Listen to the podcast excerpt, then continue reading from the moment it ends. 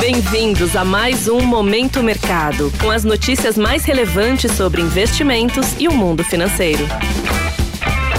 Muito bom dia para você ligado no Momento Mercado.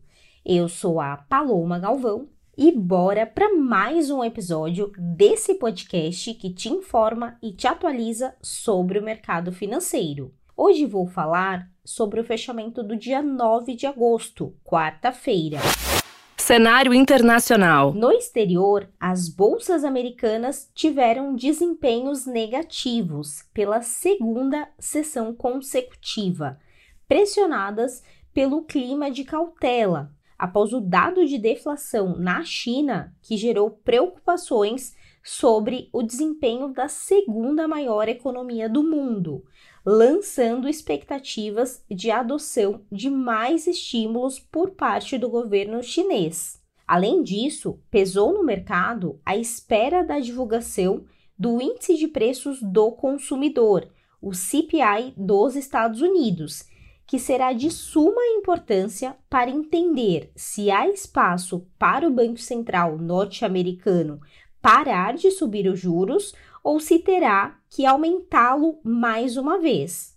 Entre os índices, o Dow Jones recuou 0,54%, Nasdaq, que é o mais exposto à tecnologia, cedeu 1,17% e o S&P 500 caiu 0,70%. Desta forma, as posições compradas que apostam na alta das bolsas encerraram no vermelho. Em relação aos títulos públicos americanos, o cenário foi misto e as taxas fecharam sem direção única.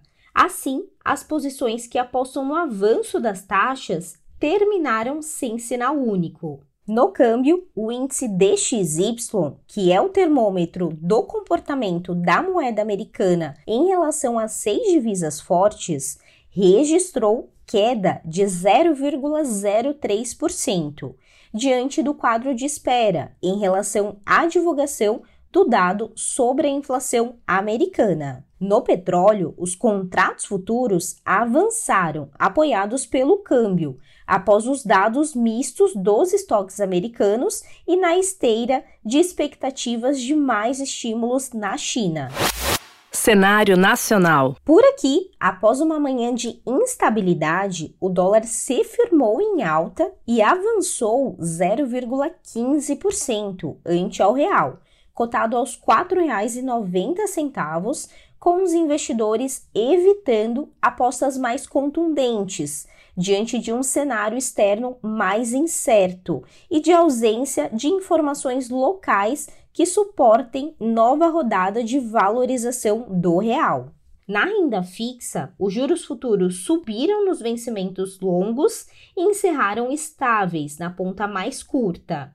A tentativa de realização de lucros gerou uma trajetória de alta nos contratos mais longos e os dados de varejo pouco melhores do que o esperado, além da inflação mais baixa no Brasil, induziram os juros curtos a ficarem de lado. Logo, as posições tomadas, que apostam na alta dos juros futuros, encerraram sem direção única. Na bolsa, o índice Bovespa emendou a sétima perda diária nesta quarta-feira, avaliando os receios associados à China e a cautela que pesou nos negócios no Brasil e no exterior, o que gerou menor apetite ao risco por parte dos investidores. Ao fim do dia, o índice brasileiro teve queda de 0,57% aos 118 mil pontos, e as alocações compradas, que apostam na alta do índice, foram desfavorecidas.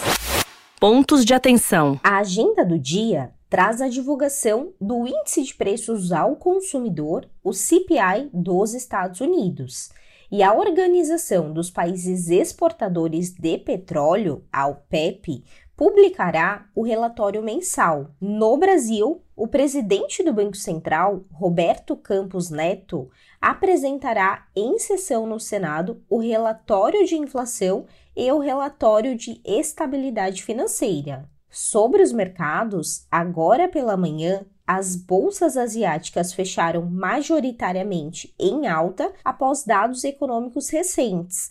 Na Europa, os índices estão avançando em Nova York, os mercados estão operando no terreno positivo, com os investidores em compasso de espera pela agenda econômica do país. Desta forma, termina o Momento Mercado de hoje Agradeço a sua audiência, uma excelente quinta-feira, bons negócios e até a próxima. Valeu!